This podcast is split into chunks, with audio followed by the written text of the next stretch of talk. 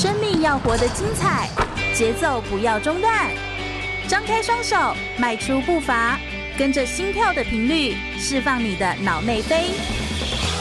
我是全玉，每周日下午一点，空中全运会，运动零极限。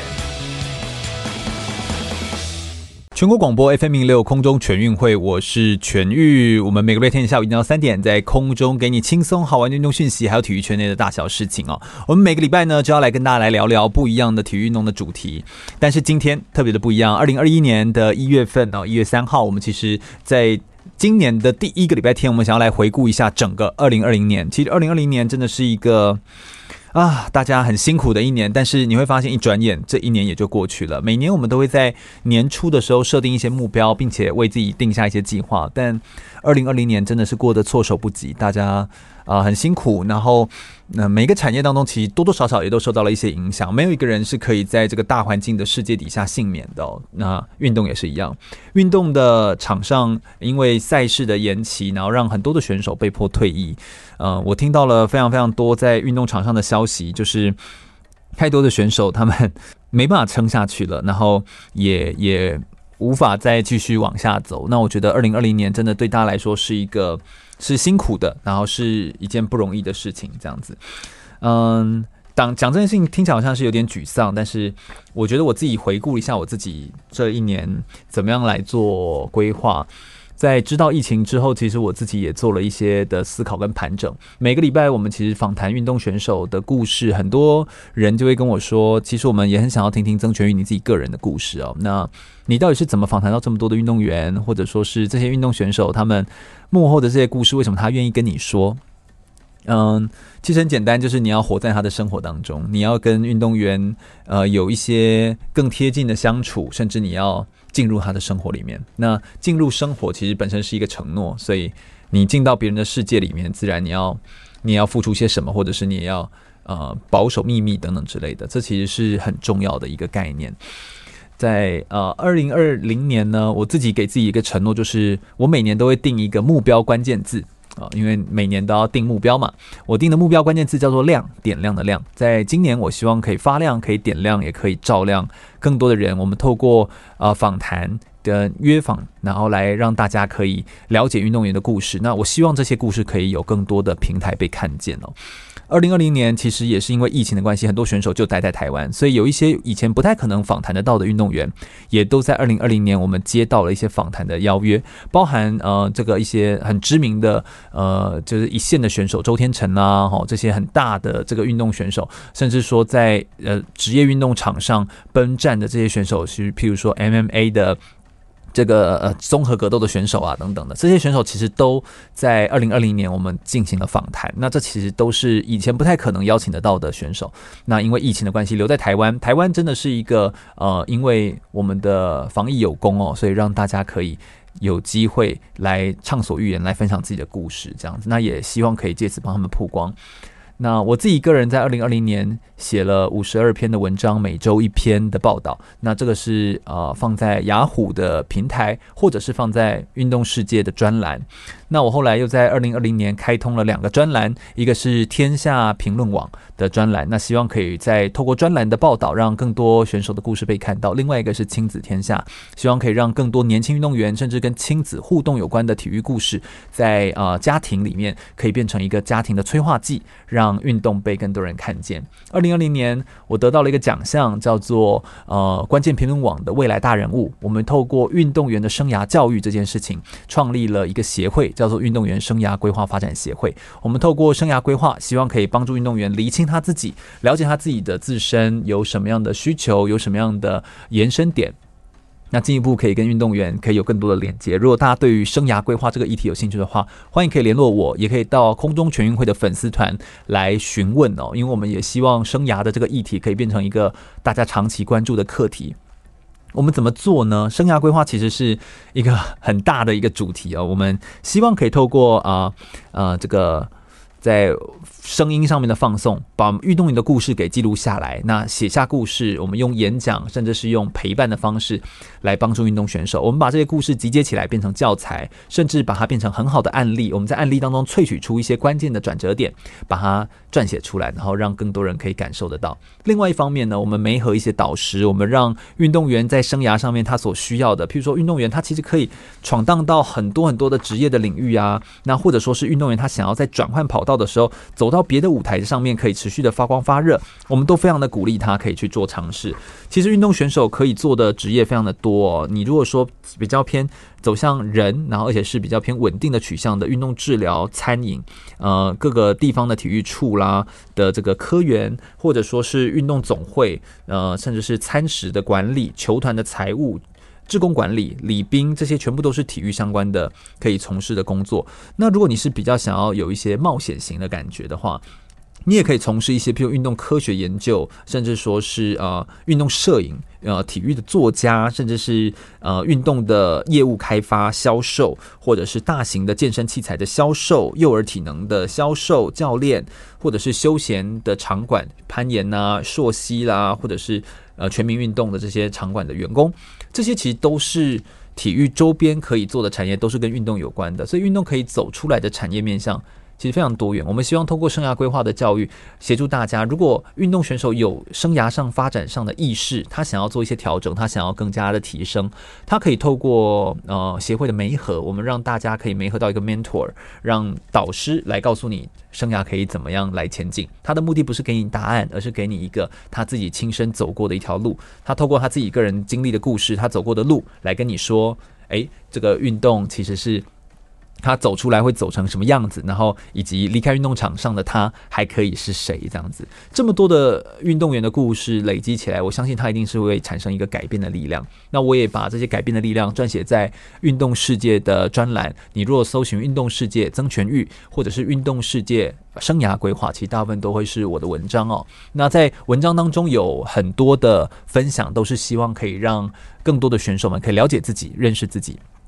其实只有认识自己，才不会失去。我们在我们的呃这个生活当中都是如此。我们必须要更加了解自己的呃生活，了解自己现在存在的价值，这才是一件呃有意义的事情，而且是可以长久持续下去的事。今天在新年的一开始的呃节目，我们想要跟大家来谈谈一些事情。我们来谈谈我过去写的几篇文章，然后这些文章，因为它并不是访谈运动员来的，它是。我的体会，那我透过一些呃体会的节录跟摘录，那这些文章有些也获得很好的点击，很好的收看量。我们想要跟大家分享一下，我当时为什么集结了这些文章的内容，他又为我二零二零年做了一些很好的总结。我总结了五篇文章，在等一下的五个段落当中来跟大家做一些分享。不要走开，我们接下来回来来回顾一下二零二零年对我而言影响最深刻的五则体育相关的故事。马上再回来。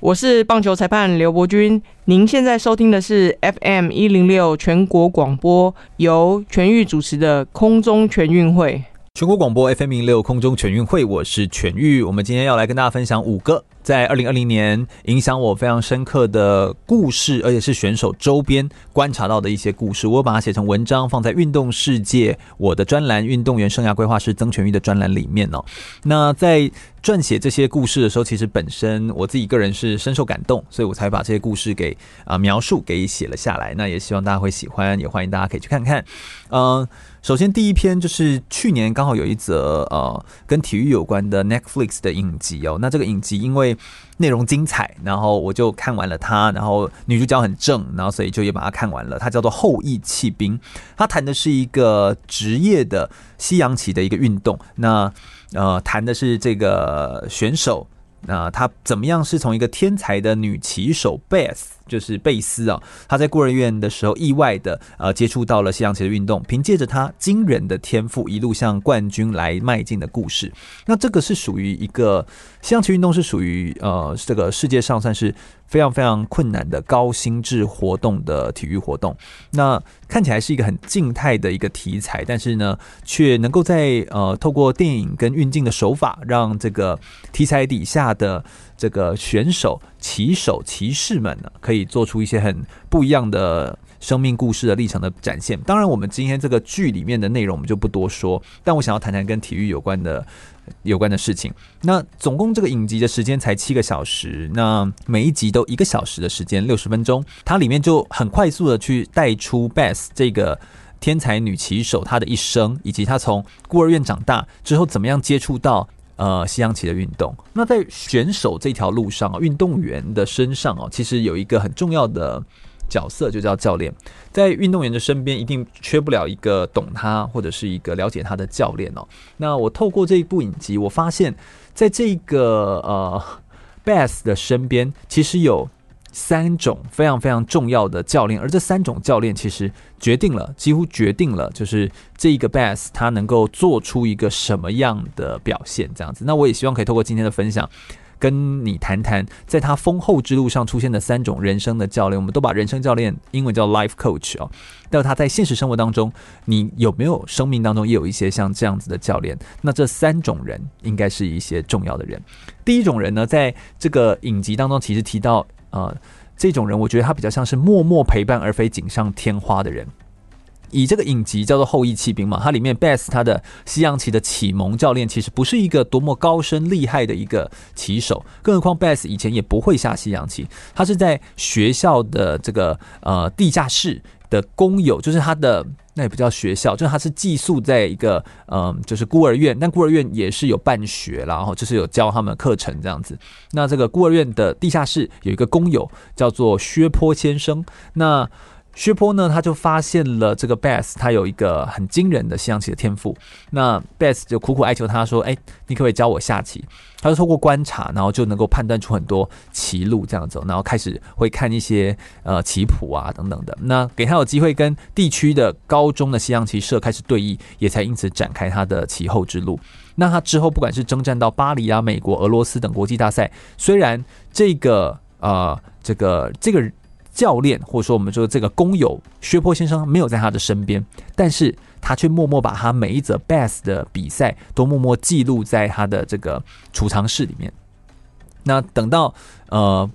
就是薛坡先生他过世的丧礼那一天，那 Beth 刚好回到他的家乡，然后也要去呃，就是去去有点像是去致意这样子。那这个时候才想说回到孤儿院的地方去走走看看，才惊然发现，哎。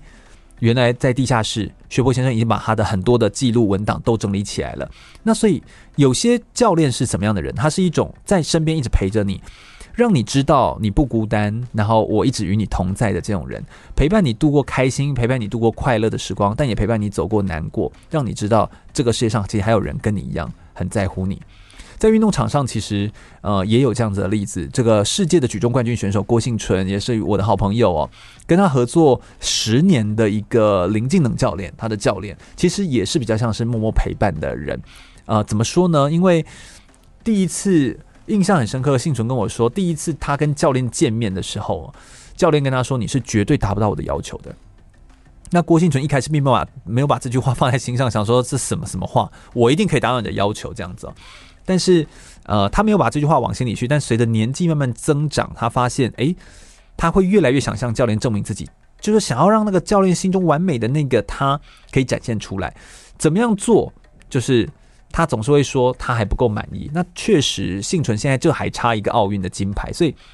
而且教练也知道幸存的个性是激将法是有用的，所以就是用这个方法，呃，去激他。那幸存也被击到，就觉得，嗯，好，我要做这件事情来证明给你看。林静能教练之所以能够这么做，是因为他很了解选手的个性啊，并且呃，他从小细节当中就默默的关心选手，他会炖这个鸡汤啊给选手们喝啊，甚至说也会在每一次的外出都要报备啊。选手受伤的时候，幸存一四年的时候很严重的受伤的时候，其实是无微不至的照顾他。训练的时候很严苛，但是生活当中却又默默陪伴在他身边的这种教练，其实我们就会说，这种教练他其实是默默支持你的。这种教练，这种人，他其实是。金牌背后最有力的推手，像家人一样支持你，就会让你在你前进的路上不会孤单。所以默默陪伴而非锦上添花的这种人，这其实是一种很重要的生命当中的贵人。你觉得你自己生命当中也有这种陪伴着你，然后话不多，但是却不锦上添花的人吗？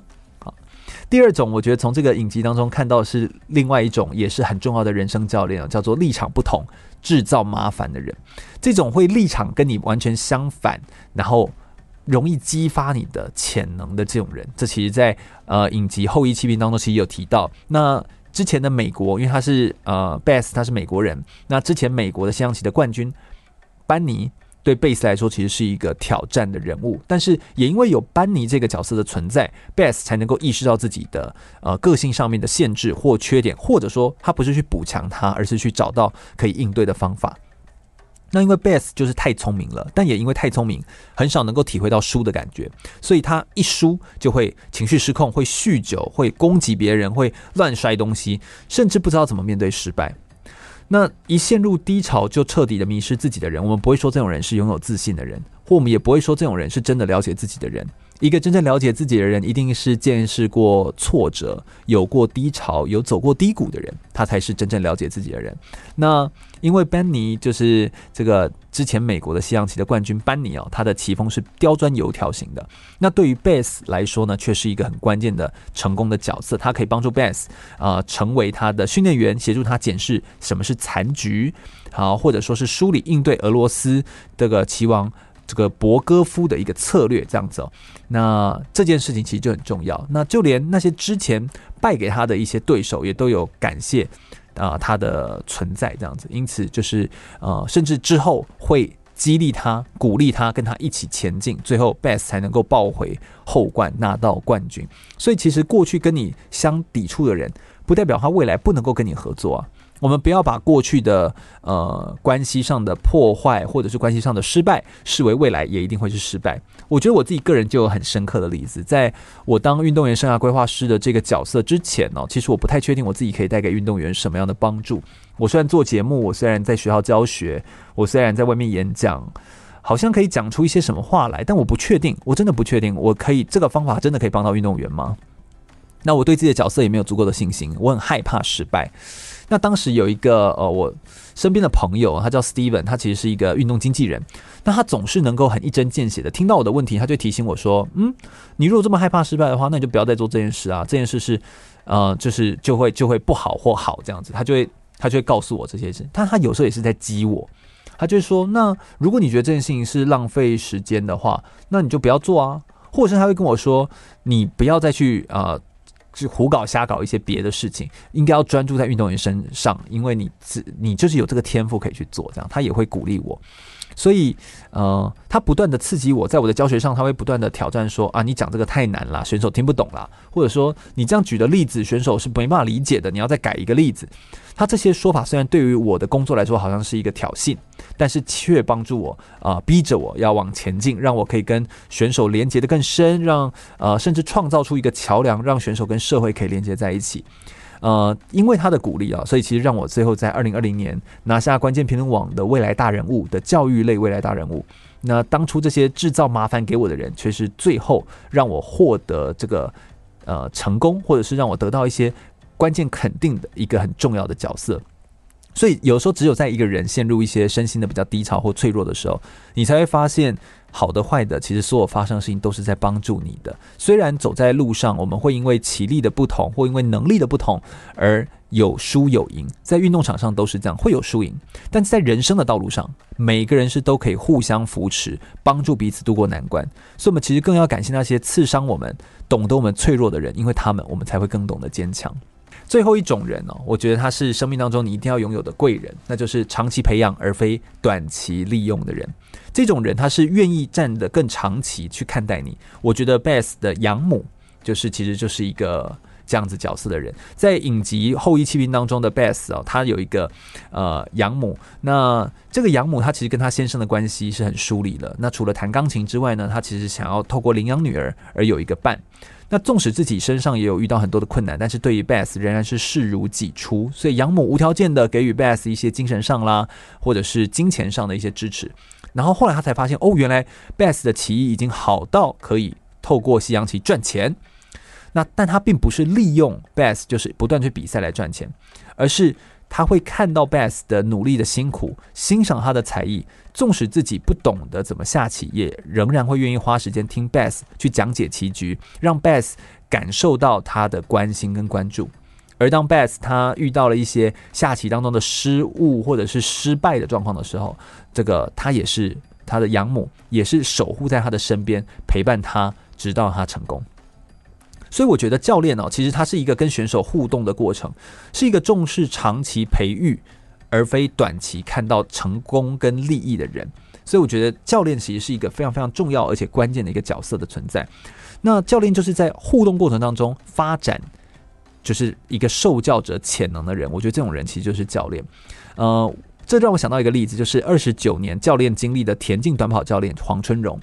他其实就是一个非常非常经典的例子。他带出一位很厉害的选手，啊、叫做叶守博。守博呢，他其实也是一个成绩很好的选手哦。那拿下二零二零年在十一月份的时候的大专杯的金牌，而且他是一百跟两百公尺的金牌。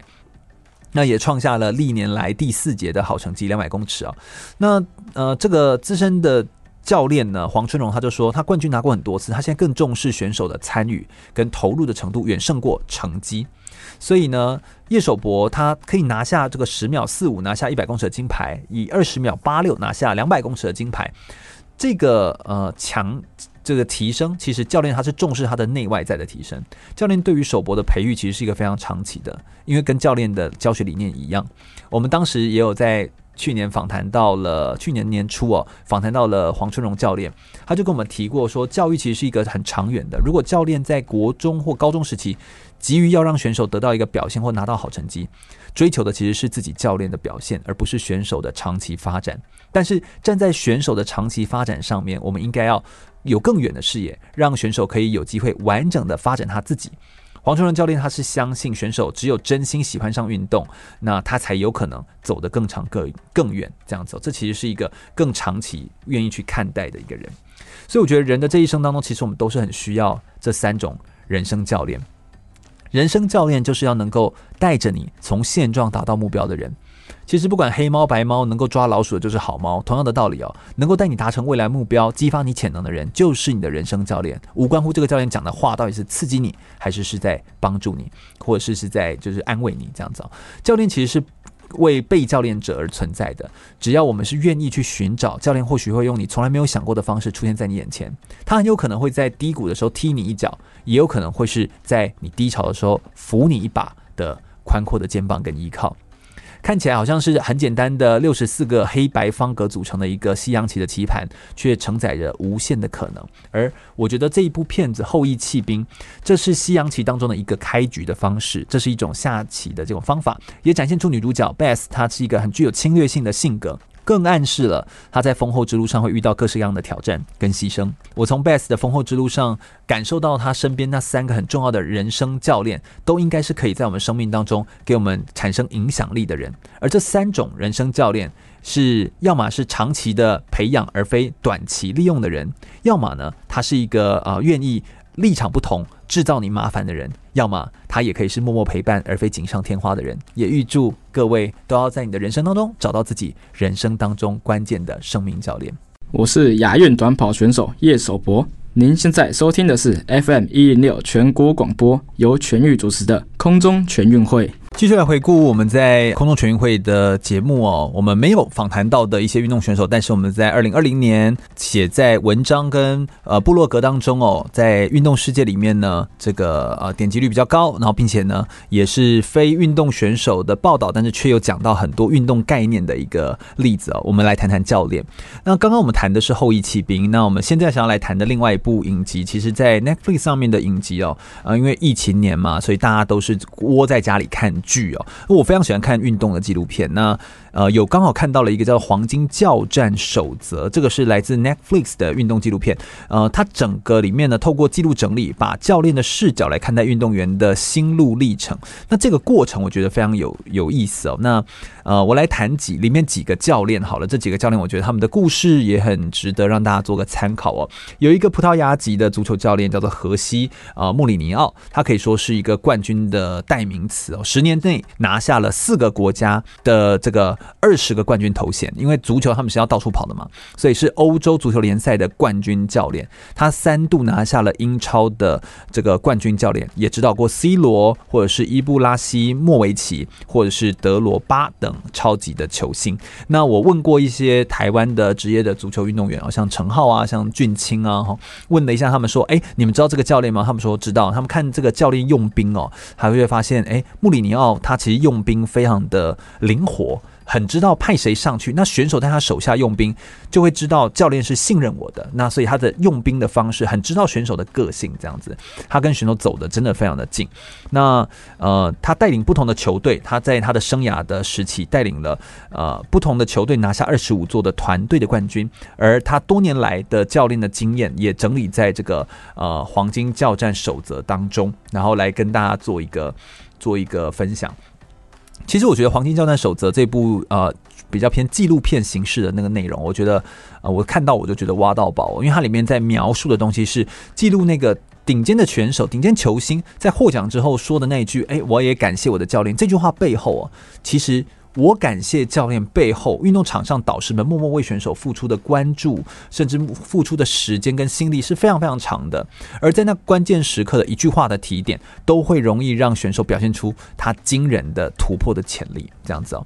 那呃，这个荷西穆里尼奥教练呢，他其实是一个很独特的人。他爸爸其实就是一个足球教练，从小他就知道自己没有像足球选手那种天分，当不上很厉害的足球运动员，但他很早就知道自己可以。有一个很特别的个性性格，可以当足球的教练这样子哦。他生涯拿下非常非常多的好成绩。那我们今天整理了他三个很重要的金句哦，在呃那个影集当中整理的内容，我觉得蛮值得跟大家分享。第一句话他说：“如果你当教练带不了任何大牌球星，你就带不了任何人。”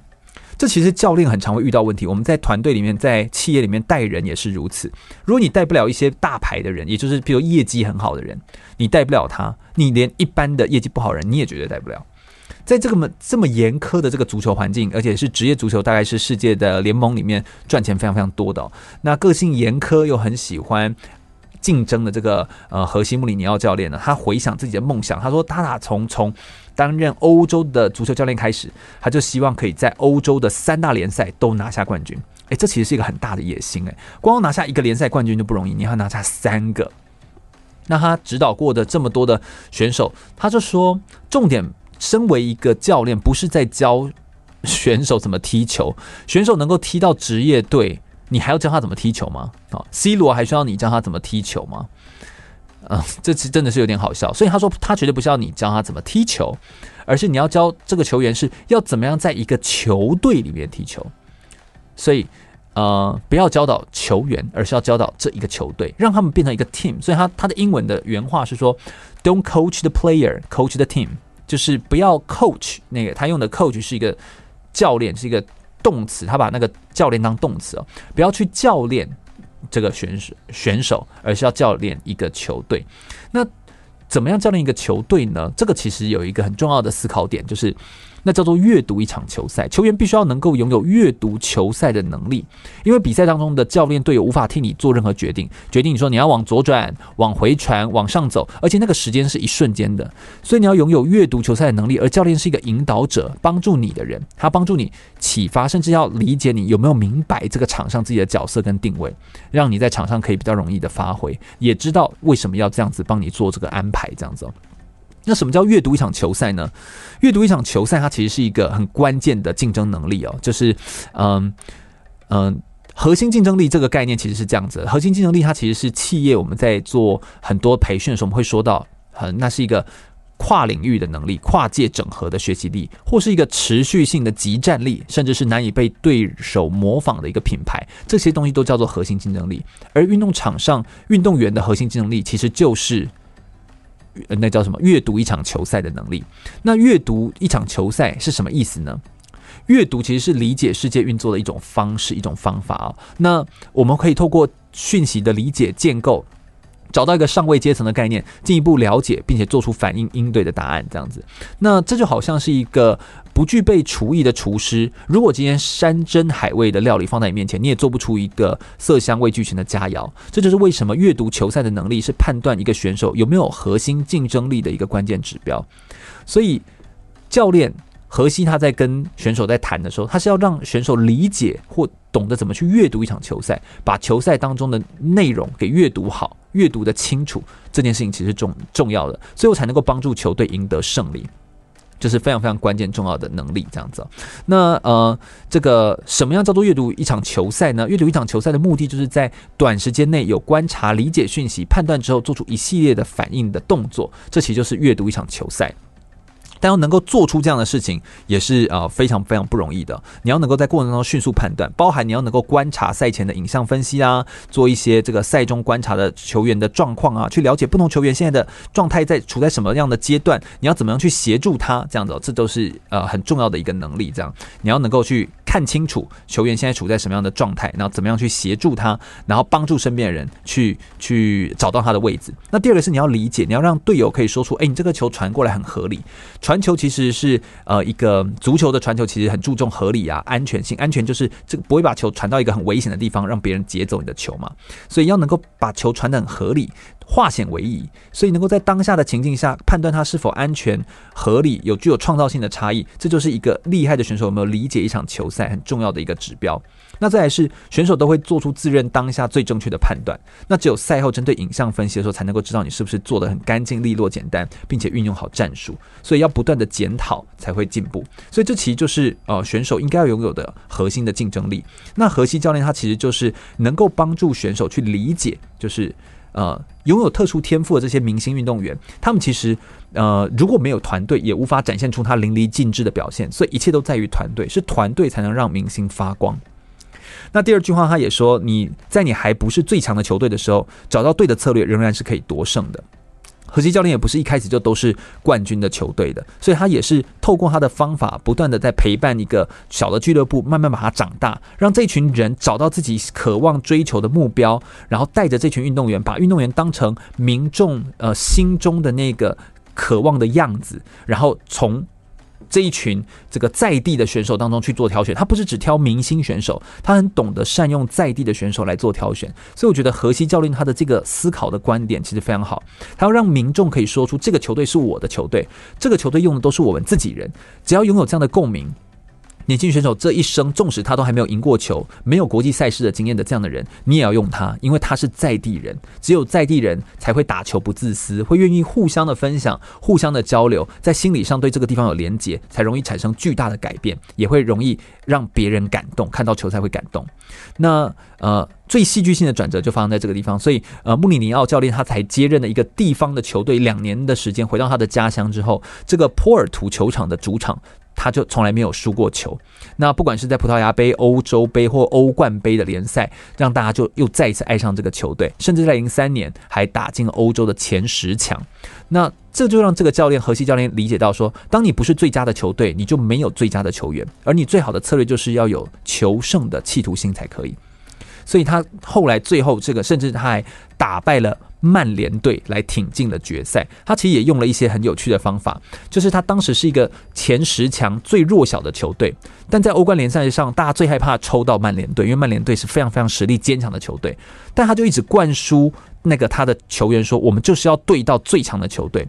他在鼓励下，甚至鼓励这群人一抽到曼联队的时候，是全队欢呼，冲劲十足，渴望可以打败对手，挺进。这种就是我们把它叫做 underdog attack。Underdog 就是有点像是被打击的落水狗的意思，叫 underdog，所以落水狗的逆袭这种感觉，所以呃落水狗的攻击，所以他说只有算到最坏的状况，其实才是做出最好的准备。那确实，穆里尼奥教练他就说，从来没有葡萄牙的球队在英国的主场击败这个对手这样子，他在第一轮的淘汰赛时以踢平以上的成绩赢球，但他们却做到了。所以曼联队是一个很强的队伍，但他却仍然可以创造一个氛围来打败这么强的球队。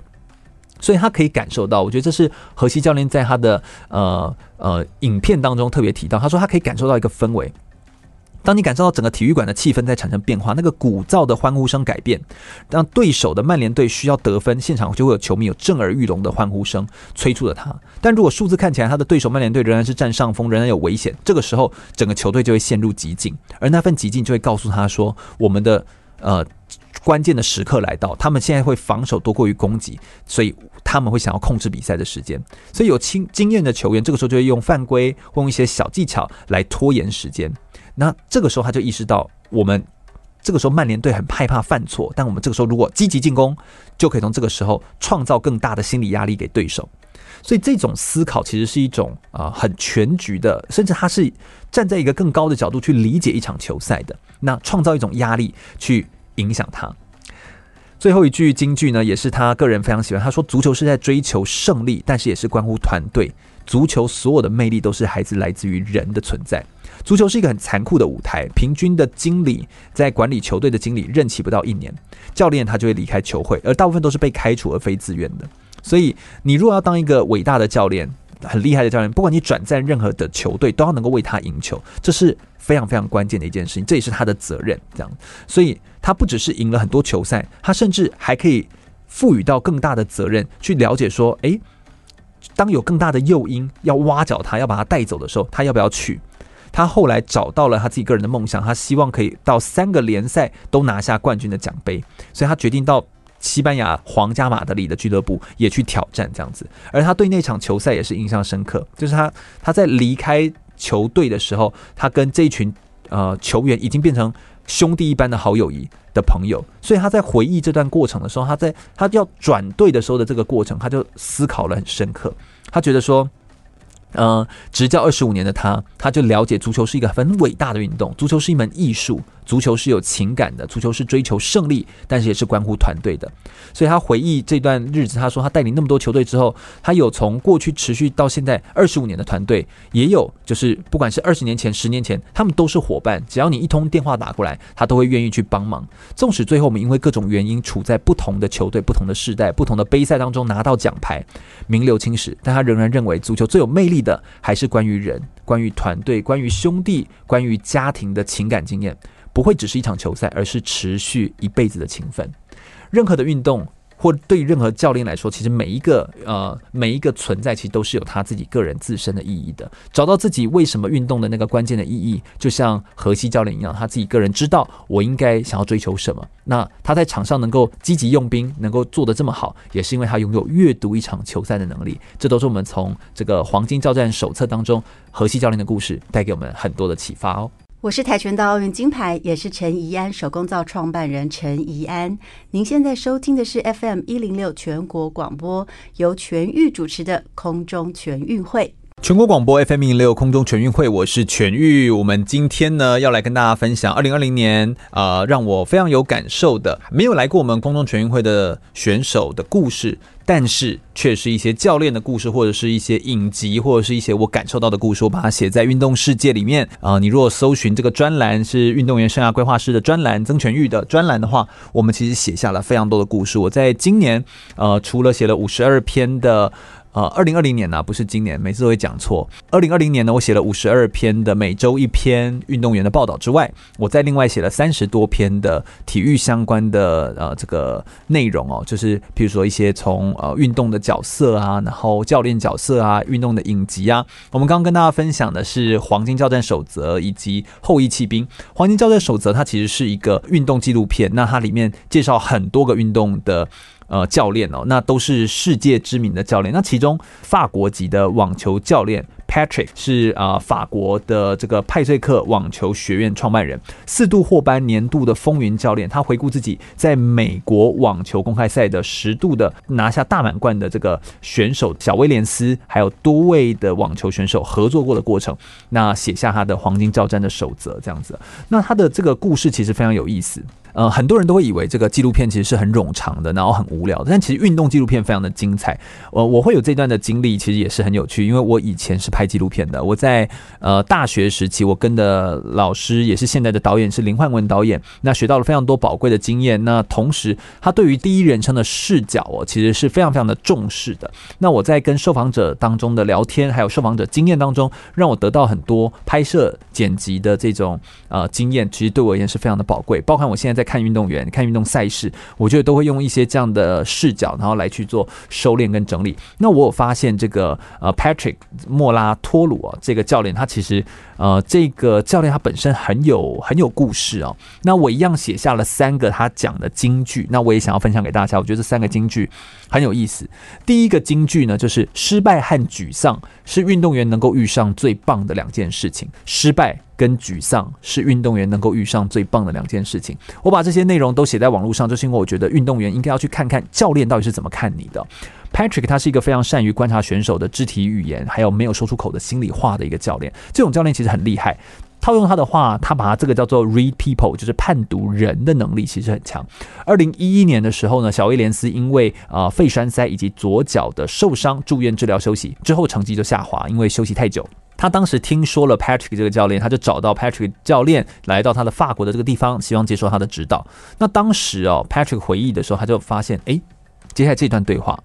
就是关键了，因为你要指导一级的。一流的这个呃网球选手，其实这是一件不容易的事情。那跟大家科普一下，也跟大家稍微说明一下运动场上的规则。职业的网球赛的规则是选手付钱给教练，就选手聘教练。所以简单来说，选手是教练的老板。也就是说，因为教练的薪水是来自选手身上，选手给的，所以选手是教练的老板。但教练你要 coach，你要教导这个选手，所以你要用什么方法可以说服一个？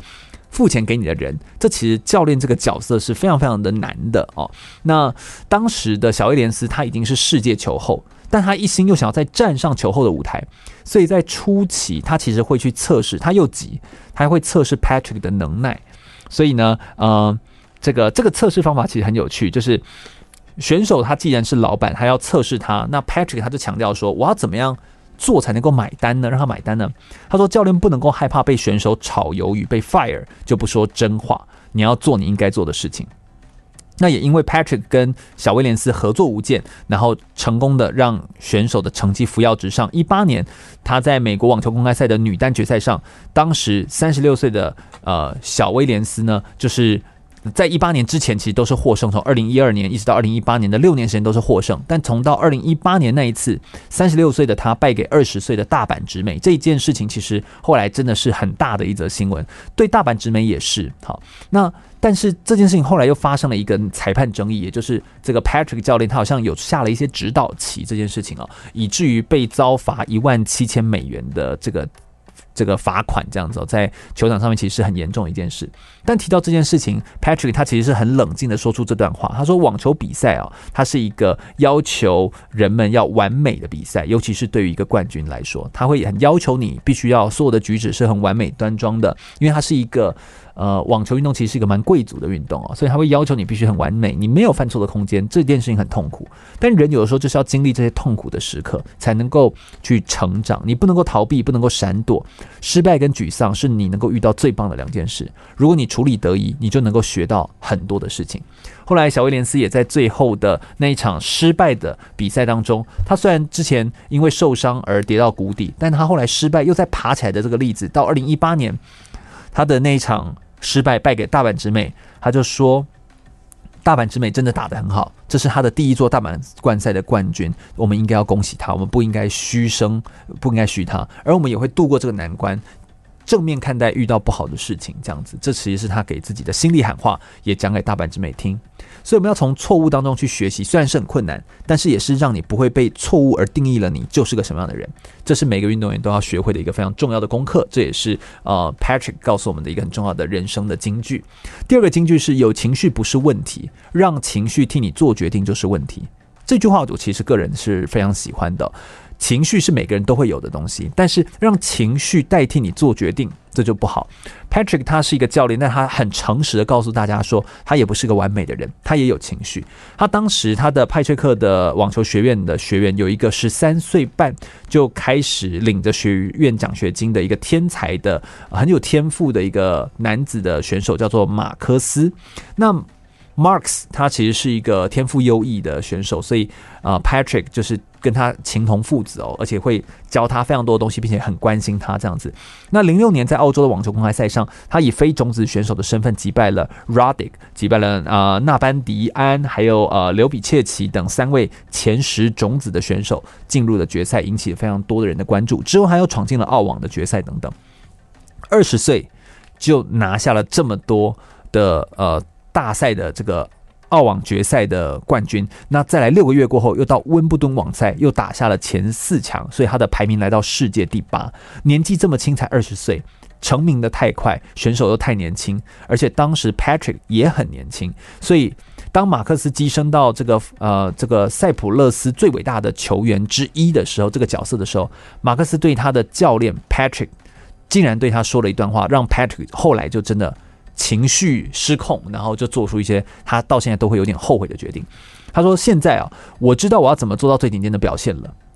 他说：“当他说出这句话的时候，其实充满自信。他说：‘哦，我现在我知道我要做到怎么最顶尖的表现了。’但是对听在 Patrick 的耳朵当中，他就会觉得。”他的成就好像高过于教练，甚至他会开始享受那些掌声，而疏于练习，甚至不听教练的话。这对于 Patrick 来说，他是不能够接受的。你怎么能够身为一个选手，但你却最后你放弃呃选手的这个这个训练的本质，然后一直享受在掌声当中？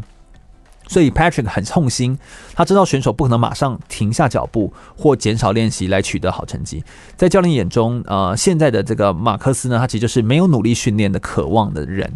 于是，很快的，马克思就在比赛当中受伤，提前退休，也结束他的职业选手的生涯。那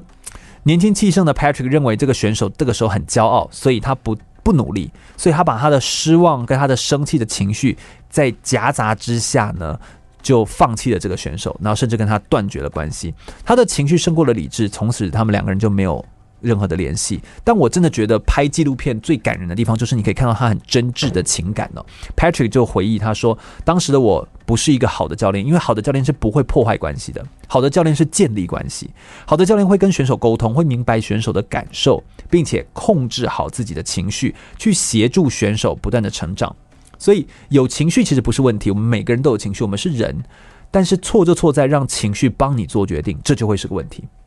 Patrick 教练呢，他其实呃自己在影片当中的自白，他是说了这段话，我很喜欢这段话。他说：“直到生命的最后一天，我都会把他当成像我的儿子一样。只可惜我当时没有控制好情绪，所以我要为我自己的人生付出沉重的代价。但我也因此学到了，在做任何决定的时候，一定要确保不会是因为当下的情绪冲动所做出让自己后悔的决定。我觉得这是一个非常珍贵的，是连金钱都买不到的学习，买不到的教训。”那这是 Patrick 告诉我们的第二个很重要的金句：不要让情绪替你做决定。有情绪不是问题，让情绪替你做决定就会是个问题。而第三个金句啊，呃，跟选手说话，不管说什么，重点是要能够带出好的结果。这句话我觉得也非常的重要。很多人其实会觉得我要讲一些激励的话、鸡汤的话这样子。他直接举了一个我觉得很棒的例子，在呃，因为他是他是一个网球学校的创办人，所以他可以挑选手要不要我。进到我的网球学校来做训练，所以他自己有一套挑好选手的逻辑。他觉得找选手要看的是他的特质，不是现在当下的球技。像是要有抱负或有野心，以及要有意愿、愿意让教练指正他的人，这种人其实是他判断的关键点。所以他在判断选手有没有这个特质的时候，不是判断选手说了什么，而是每个选手都会说我要拿冠军，但他是看这个选手是否真的相信他自己说出来的话，并且付出再多的代价都不会放弃。他分享他指导过一个青少年选手的经验。他说：“教练要如何来对付自己会打放水球的选手呢？就是当一个选手他平时训练的时候很努力，但是到比赛的关键时刻，他因为过度紧张，但是好不容易站到比赛场上，他却一开始就想要放弃这个比赛。譬如说，他可能觉得啊，这个现在的感觉不对，或者我觉得 feel 不对。”这其实也是我很常在台体大，或者是我在呃很多的教练的场合，在跟大家分享的时候会谈到的一件事情。很多选手都喜欢说自己的 feel 不对，那难道你要有 feel 的时候，才才能打出一个好的球？有有感觉才能打出好的球？那你就不是一个好的选手啊！所以这是说不通的。你要如何让选手不要打放水球，或不要自己放弃自己？有没有什么应对的方法？Patrick 教练他分析，他通常哦是越有天赋的选手，越容易在比赛的一开始就放弃。这真的很有趣哦。他讲出这段话的时候，我觉得哦，怎么会是这样子？那我想一想，好像也是，因为这样的选手他很追求完美，他不容许在他完美的职涯当中有任何一丝丝的失败，所以他无法接受自己不完美。当他遇到比赛的情境跟想象中不同的时候，或是受到当天周围的环境影响的时候，他就不敢冒险，不敢去尝试，而就会放弃比赛，故意打一个放水球，让自己有一个借口说，我输球是因为我我放水了，或者是我因为我故意不打了那些，我不想积极的接球，因为网球其实是要很积极的接球去去接的嘛，所以他就创造了一个保护的理由，告诉自己我打不好是因为我没有认真打。但其实这是不对的，因为你更不应该这样子放自己一马，你应该把自己更往前推。那这个时候，Patrick 教练他会依照不同的选手的个性，用不同的方法来提醒这位选手说他自己是谁，他到底擅长什么。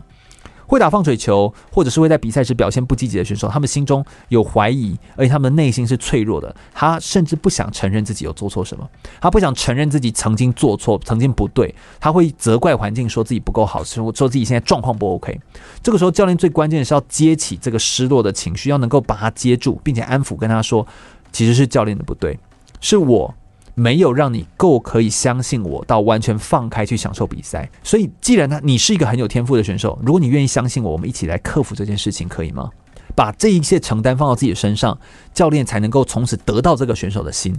所以他从此之后，这个青少年选手就再也没有畏惧或者是放水过任何一场比赛，因为他愿意相信教练，他也愿意放开心胸去享受这场比赛，他的表现就越来越好。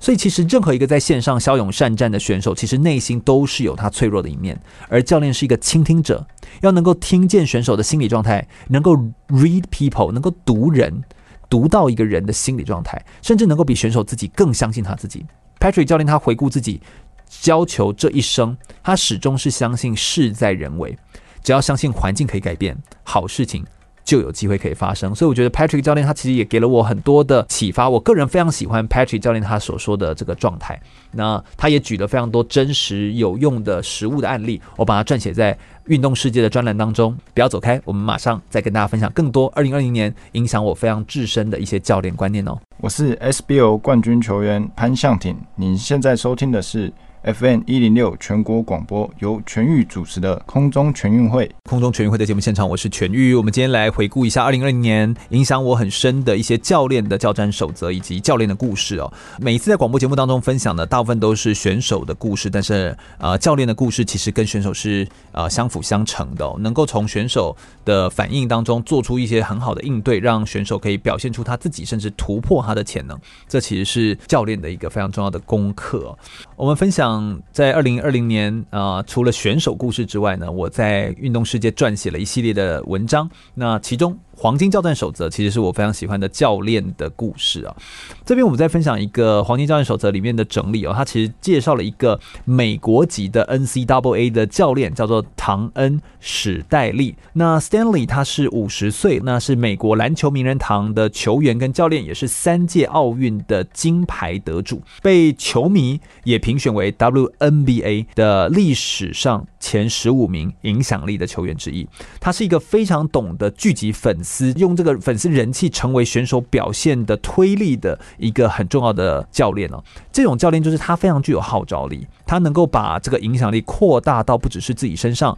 扩大影响到选手身上，还可以影响到整个联盟。那所以他就觉得，怎么样可以让粉丝喜欢他，然后让联盟可以赚到钱，把这个一场球赛哦当成一个演唱会在办。所以这是一个很厉害的一个很有号召力的教练。他从两千年开始担任教练哦，先后带领的坦普沃尔大学还有南卡罗来纳大学赢得了 NCAA 女子篮球的全国冠军。二零一七年被任命为美国国家队的总教练，然后代表奥运队去出赛。那他多年来的教练经验定下了他的黄金教战守则，同时他还还做了一件事情，就是因为她是女生，所以女性如何在一个以男性为主导的运动产业当中独树一帜，她其实是一个非常值得教练们来参考的一个案例啊！我觉得女子运动选手本身在呃运动场上这种都是男生的地方，其实是非常不容易的一件事情。女性参赛参加运动比赛这个历史其实是非常非常悠久的。那根据历史的记载，早在希腊的呃古希腊奥林匹克的运动时期啊。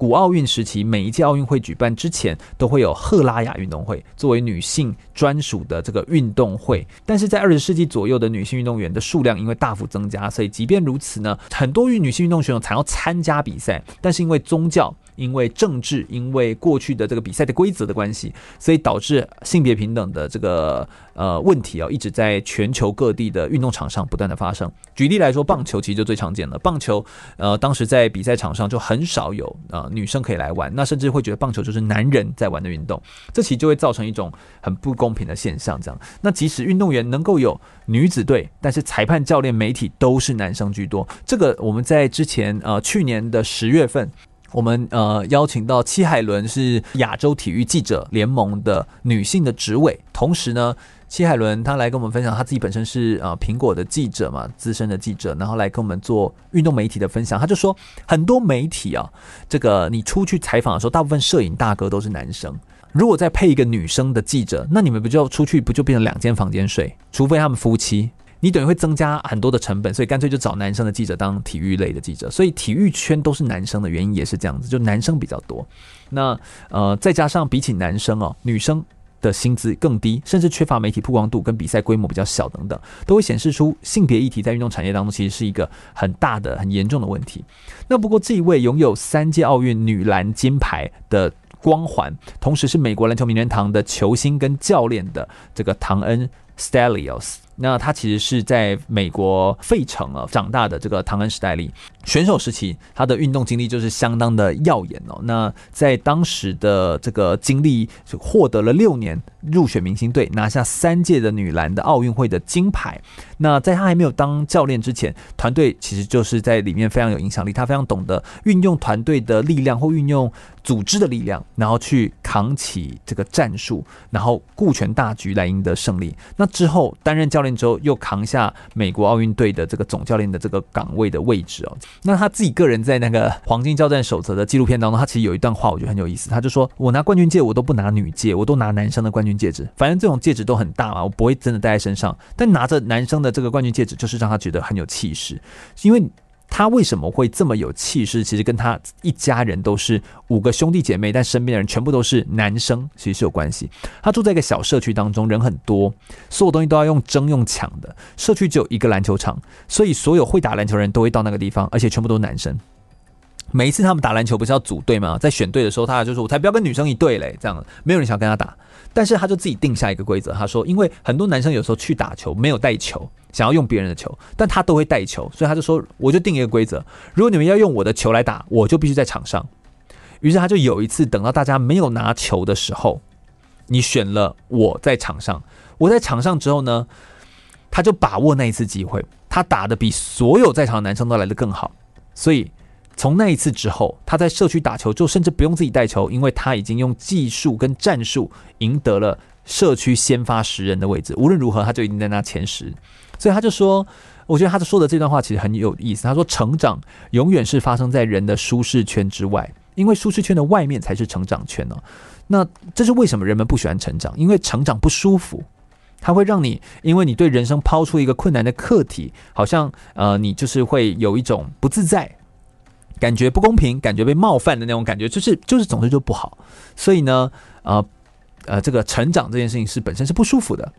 但是不要让这件事情变成你的弱点。就像在篮球场上一样，你要去面对你的弱项，面对你的弱点，这样子哦。那我觉得这都是非常非常重要，就没有什么事情是可以难得倒你的这样。那史黛利他回顾他自己个人在大学时期当选手的时候，遇到一些课业上困难，他就用篮球上面的逻辑，他才明白学业其实只是一个其中一个小小障碍。他用篮球场上的这个用心去投入到学业当中，全力以赴，他的课业也一定可以好起来。所以当时他不但是成绩。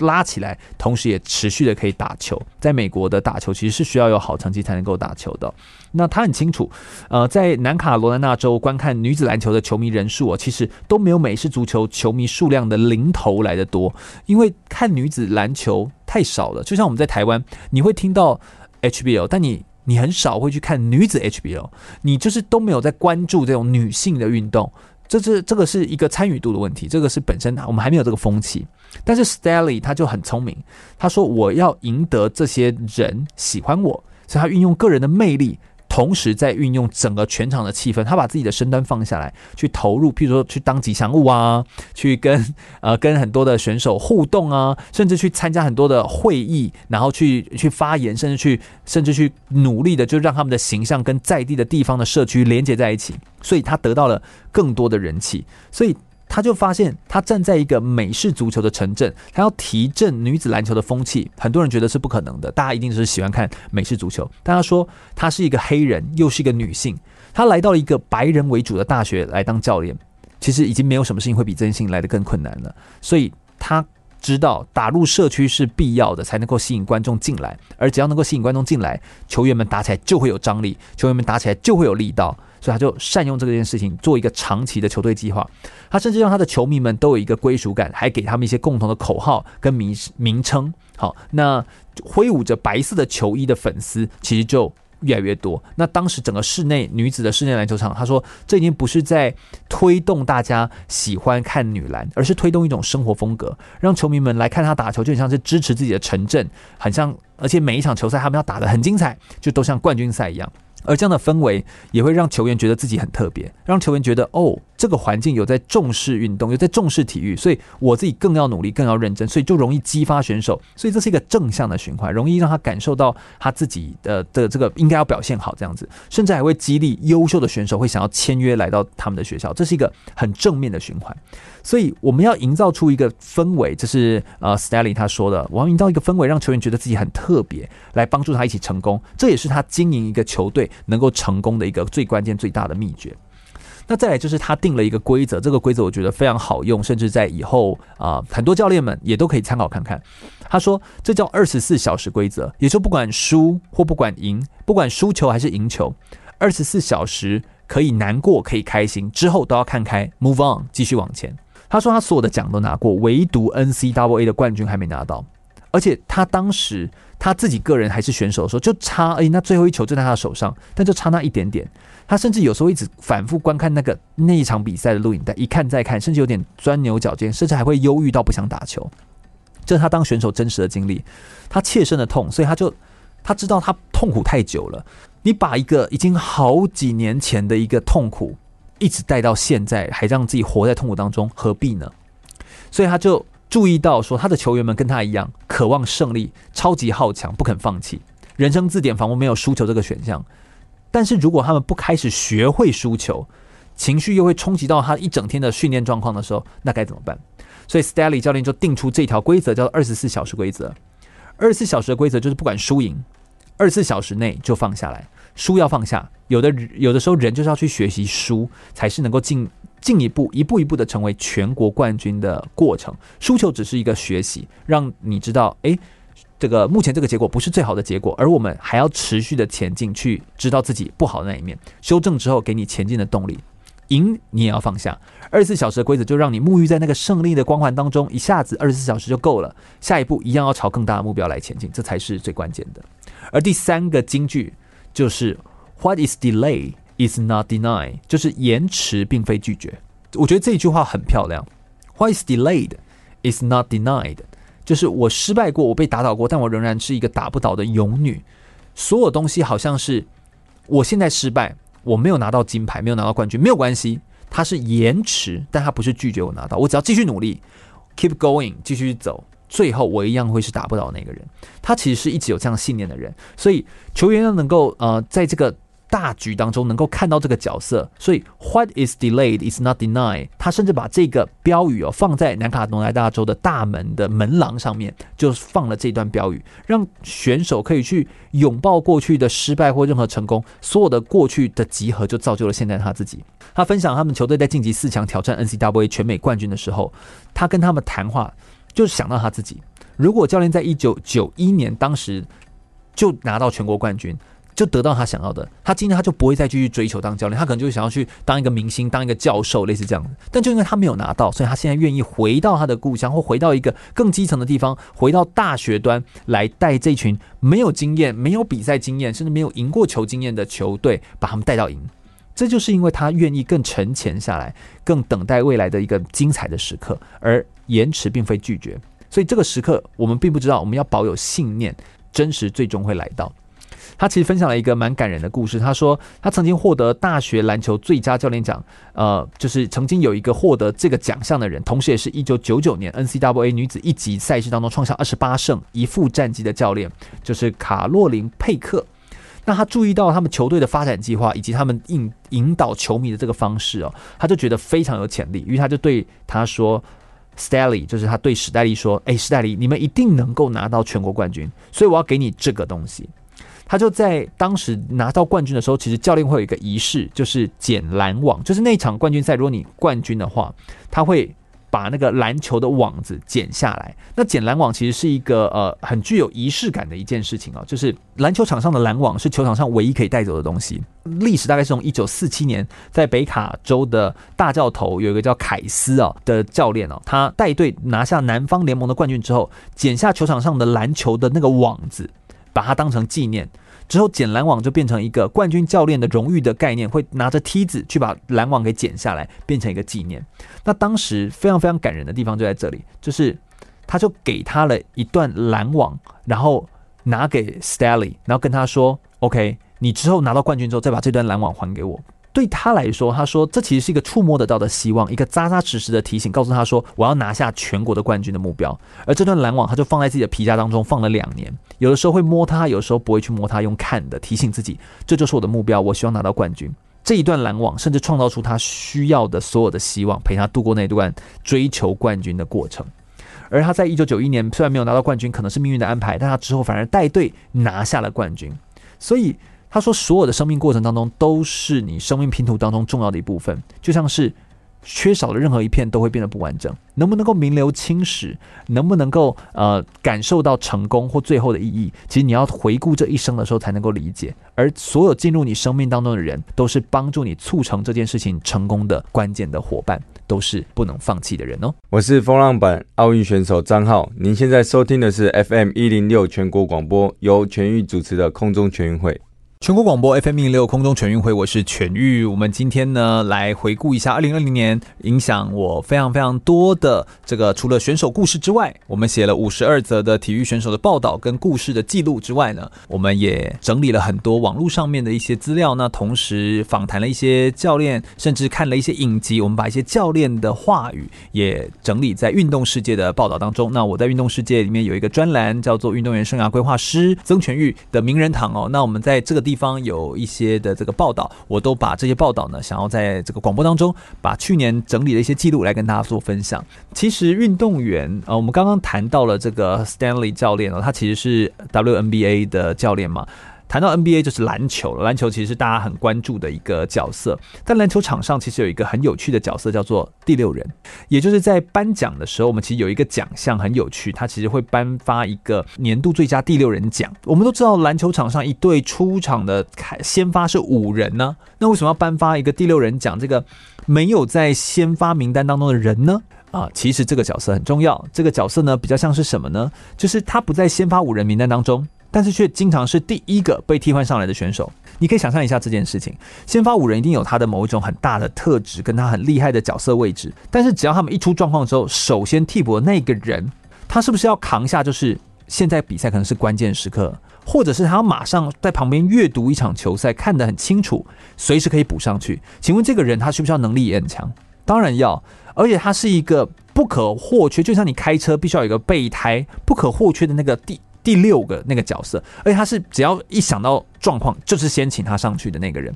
他往往哦，那个压力不输先发，而且他不但要一直坐在场边看得清楚球赛，随时换上去之后身体就暖好，马上要扭转局势，趁着他体力还饱满，甚至要改变游戏规则的人，能够有做到这样子事情的人，才叫做关键第六人。我觉得有时候教练哦，或者说是呃有一些选手身边的人，有一些人真的是选手身边的关键第六人。呃，二零二零年我们呃其实是一个体育圈非常难忘的一年。那我们都知道，东京奥运延期，运动员失去舞台，甚至连 NBA、连 MLB 都有停赛。那这些都会影响到，不管是影响到职业赛事，影响到选手的生计，甚至体育台 Fox 体育台关闭等等的，哦这些其实都是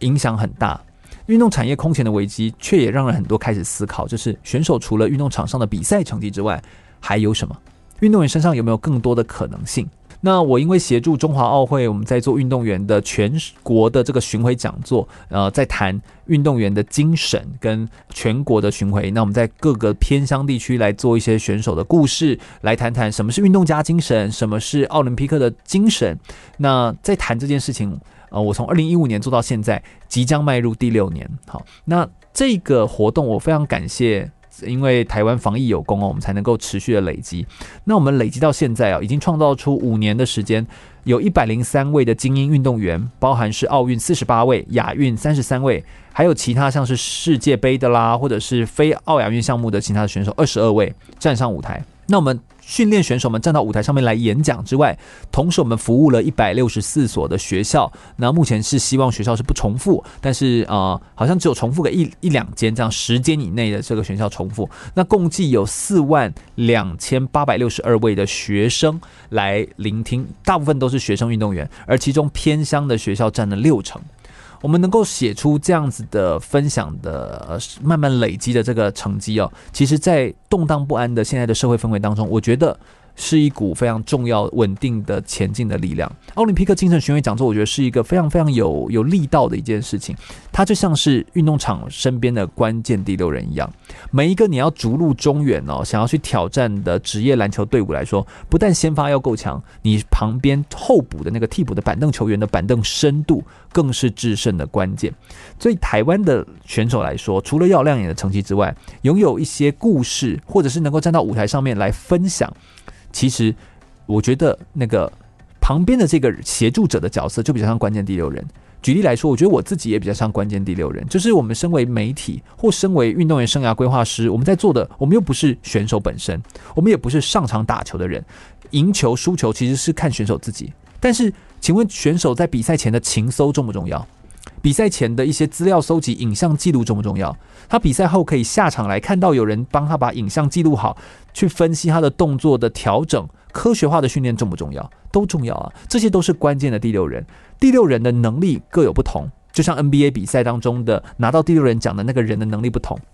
有些是得分高手，有些是全能球员，有些是经验的老将，或有些是手感滚烫的新人，都有。但奥林匹克的精神。讲座我们在做的这件事情，比较像是我们希望这个第六人角色是什么样的？是他可以是个，他可以是协助活动办得更好的主持人，可以是拍照的摄影手，可以是帮选手做形象包装的品牌商，都可以。这些全部都会是帮助选手变得一个更立体、更好看、更被人家记得的一个角色。所以，关键第六人其实是一个在竞争舞台底下，第六人往往是要面对内心要持续的超越或保持现状的两难的选择。你想象一下哦，他为什么一直坐在第六人的位置？有一个人一直甘愿当不是先发吗？你如果能够当先发，你当然希望可以当先发。但为什么有人一直甘愿当二把手，当辅佐别人的人？因为他可以看别人比自己强，他可以看这些人比自己来得更好。我看到别人的成功，就是我的成功。这种人的特质才能够当第六人。他要，他看起来好像是很两难，就是他多么希望可以站到舞台，但他仍然希望自己可以成为呃这个第六人的角色，成为一个协助辅佐的人。所以我觉得不要小看这个第六人的这个角色。我们是呃，同时我们自己也有可能随时会变成别人生命当中的第六人。有的时候那场比赛或那个那个能软，或者是那个这个呃，我们就说。五郎假咪你的话修那个那个感觉，就是他在场上的呃输赢那个心境的变化，我们没办法取代他，那个只有他自己能够经历，那个挫折跟那个痛苦只有他自己能够感受。我们可以成为他生命当中的第六人，我们可以去听他，我们可以协助他，帮助他。我们都是自己生命的主角，但我们也都可以是别人生命当中的第六人。聆听选手的故事，了解选手的这个生命当中的伤痕，或每一个眼角的泪水，都是他拼搏的痕迹。第六人这个角色其实是是是伸出手去帮助别人的人。那我觉得我们站在媒体、站在更各种角色底下，其实生命当中有一些很关键的第六人，就是帮助我们更成长，也帮助我们更强化的一个很重要的角色。那。谈完第六人的这个概念，其实奥林匹克精神讲座，其实我们也分享非常非常多，呃，有国际观的教练来跟大家做分享。其中有一个教练，其实我很想提一下他哦，在我想要再用最后的时间跟大家来分享一下这个教练，他叫做傅志群教练。傅志群教练他其实呃前一阵子受邀，就在去年受邀到呃呃大爱的人文讲堂来来做分享。那他谈的主题叫做“我教的不只是拳击课”，回顾他二十多年来的拳击人生，然后。并且强调说，为什么要让运动员更有国际观？那呃，傅志云教练说一下他的背景啊，他是一个拳击的教练。两千零三年，傅志云教练成为正式的体育老师，回到大武山山脚的内埔农工。那他爸爸本身就是内埔农工之前的教练，接手他爸爸创立的内埔农工的拳击队，直到现在。内埔农工拳击队创立四十年，培育了两位奥运国手、七位的亚运国手，以及拿下超过一百面全国的奖牌，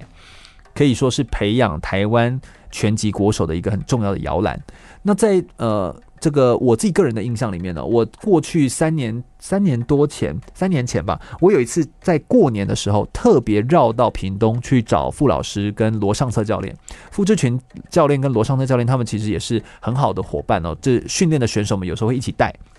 那我也想要看看内普农工这个拳击队，这个孕育这么多选手的摇篮的这个地方到底是什么样子。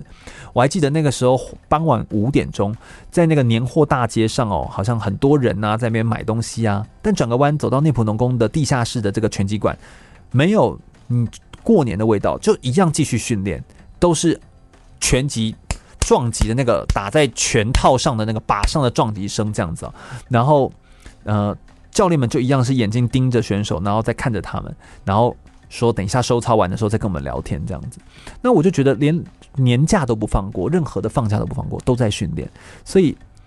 他们教练，我还记得那个时候他跟我说，他说维持现状其实就是退步。就是这是他一辈子追求的奥林匹克的精神，这样子。那傅老师他其实是一个自己本身也很爱学习的老师，他自己也是国际体育事务人才第一届的很关键的学员，这样子。他周一到周五在屏东教书，周末有的时候会往台中来念在职班，持续两年在屏东、台中两个地方奔波，直到他拿到了这个在职班的这个学历哦。那同时他也花好多个星期搭夜车从屏东到台北上国际体育术人才的培训课程。那之后他也在二零一五到二零一八年的期间，担任国际拳击总会 AIBA 的教练委员会的委员，用更高的视角来看台湾的拳击的体育运动的选手，也期待选手可以看向世界。他有这样的精神，就是因为他的眼光就像父母亲一样，这样看着选手。他很常问自己的一句话，就是说：选手当选手是一时的，但做人是一辈子的。他问说：我带选手除了带他拳击的技巧之外，我还能够为他做些什么？傅老师相信，他说选手早晚都要出社会的，所以让他具备一些能力。是很重要的，所以他很常提醒小选手们：选手、运动员这个角色只是你生命的一部分，不是全部。该上课就要去上课，但校外的体育活动、社团、营队，有时间也要把握机会去参加，才能够扩张视野，这是很重要的。他有带出一个很优秀的学生，也是我后来在台体大我接到的一个学生哦，他叫潘启辰。那他的故事就是很好的例子。他在高中的时候留级，但最后却因为这个奥林匹克的教育开拓了他的视野，考上了上海体育学院的硕士，成为屏东全击选手以来有史以来第一位的海外的硕士生，这样子。那我觉得这是一个非常非常棒的故事，也是很精彩的故事。但是副教练愿意让选手很多元的去尝试很多的课外活动，听起来好像很容易，但对于教练来说，他其实会有压力的。他要排除众议，很多人都会说，你这样就让选手少练习，选手会不会借此偷懒呢？你这样做是不是选手就是有机会以后都会跟你干干丢啊？这样哦。他要怎么鼓励选手跨领域去发展？不能够只有打拳就好，然后要有一些国际的观察跟视野呢？很多人就会这样疑问：让运动员为什么要学那么多东西？他就好好运动就好了。其实，当一个学生会选择运动的时候，他就选择一条本来就是不容易的路。这是一条有意义但是不简单的路。你不能拿我在运动当借口而不读书。其实这是完全不合理的。你要选择运动，你早就知道这件事情是辛苦的，你怎么又会拿运动来当成不读书的借口呢？所以，呃，拿运动来升学，肯定不会只是你练运动的唯一的理由。你的生命可以有因为运动变得跟别人不一样，变得很有特色，变得很不同。那傅志群教练在他的演讲当中，那场大爱人文讲堂的呃演讲当中，他说到，我们帮助学生建立正确的观念，培养正确的态度，还有多元的能力。就算有一天他不走运动这一块，还能够因为他曾经是运动员这个缘故，而获得优于他人所没有的身心素质。我其实对这句话我就觉得很感动，这就是一个对的方向。运动员要拥有东西，绝对不是只是运动本身。你要有陪伴他，让他拥有一个更长远的呃生涯的规划，了解他的身心素质，这其实是一件呃很重要的一件事情。至于运动员为什么需要有国际观，那个观呢？我认为国际观的观指的是观点视角，这就牵扯到取舍这件事情的功课。我们常会说人生观、工作观，这只是是物质跟精神之间的取舍，工作与生活之间的取舍。所以，什么叫国际观？应该是对于国际知识一种视角上的取舍。但对于运动员来说，要取什么，要舍什么？取跟舍之间，选手他只有一个人可以当他的。借鉴或当他的榜样就是教练，所以教练的天花板就决定选手的眼界，也就是教练有多高的视野，就决定选手有没有国际观。所以，当你听到有人会说选手没有国际观的时候，其实是教练没有国际观，这其实是很真实的一个表现。视角除了取决，除了有很多的知识之外，有的人会说。呃，有网路啊，所以选手自己查，怎么会是我教练的责任？不是，教练有引导的责任，因为取舍这件事情牵扯到了一个呃，就是不是只有知识而已，取舍这件事情其实还包含了对于一个东西的观点。所以国际观并不是国际知识而已，不是说我有很多国际知识在网络上就叫我有国际观，放到资料库里面就是我有国际观。它是一种随时眼光向外看的一种态度。这个是严泽雅女士她在《最低的水果摘完之后》里面所提到的，这是国际观的概念。所以傅志群教练他。始终教给拳击选手们的观念，跟严泽雅女士的观念其实不谋而合的。这样子，这其实是一个很重要的。那他怎么样可以创造一个多元的国际观的观点呢？就是他用奥林匹克教育。这其实是我觉得傅志群教练最感人的地方。他就说，我们需要的不是只用国际情势，用一个历史的角度去了解它，而是要我们能够提问，我们要能够回答出，得到更多元的问题，甚至包含那些老师无法回答的问题，我们用更多元的观点去提出来。我也觉得奥林匹克教育其实比较像是一种情境式的学习跟教育，它帮助我们更了解这个世界上是长什么样子，也让选手看到一个更广阔的世界，然后去影响他自己，拥有譬如说拥有更深层的去分析跟呃思考这个脉络，所以它是一种思想的教育。我觉得它包含了三种学习的角度啊，第一个就是脉络思考的探究能力。你要能够提提出，譬如说，为什么运动计划是错的？为什么要运动？这种思考对选手来说是重要的。你要对脉络有思考，要能够转换视角去同理别人。第三个是你要能够眼界开拓，能够去激荡你的想法。所以人生的机会其实跟星星是一样多的。你有不同的视角，有国际观、思考脉络跟探究的能力，这件事情你就思考就能够激荡。机会其实跟星星一样多，差别在你眼界的宽跟窄。眼界越宽，看到的机会就越多元。所以拥有国际观不一定就能够帮助你走到世界的最好的地方，或者是预测好未来，但它可以训练出你拥有思考复杂性议题的能力，有助于你想象未来的复杂世界的变局，找到自己应对这个世界最舒服的定位。所以我很感谢有像付志群教练这样子的好教练，因为有他一线教练的花心力教导出来的运动员，让孩子的眼界打开，能够看到国际，他的世界从此就会不一样。我们透过二零二零年的回顾，我们来回顾这些优秀的教练他们的故事，他们的故事启发了我，也希望他们的故事可以持续的启发你。空中全运会，我们在今年度一样会每一个星期带给大家精彩的运动选手故事，也期待大家持续的来聆听。所有的节目内容，我们同步也会上在 Podcast 的节目上面，所以欢迎大家透过网络来收听所有的空中全会的节目。我们不要走开，下个星期见哦。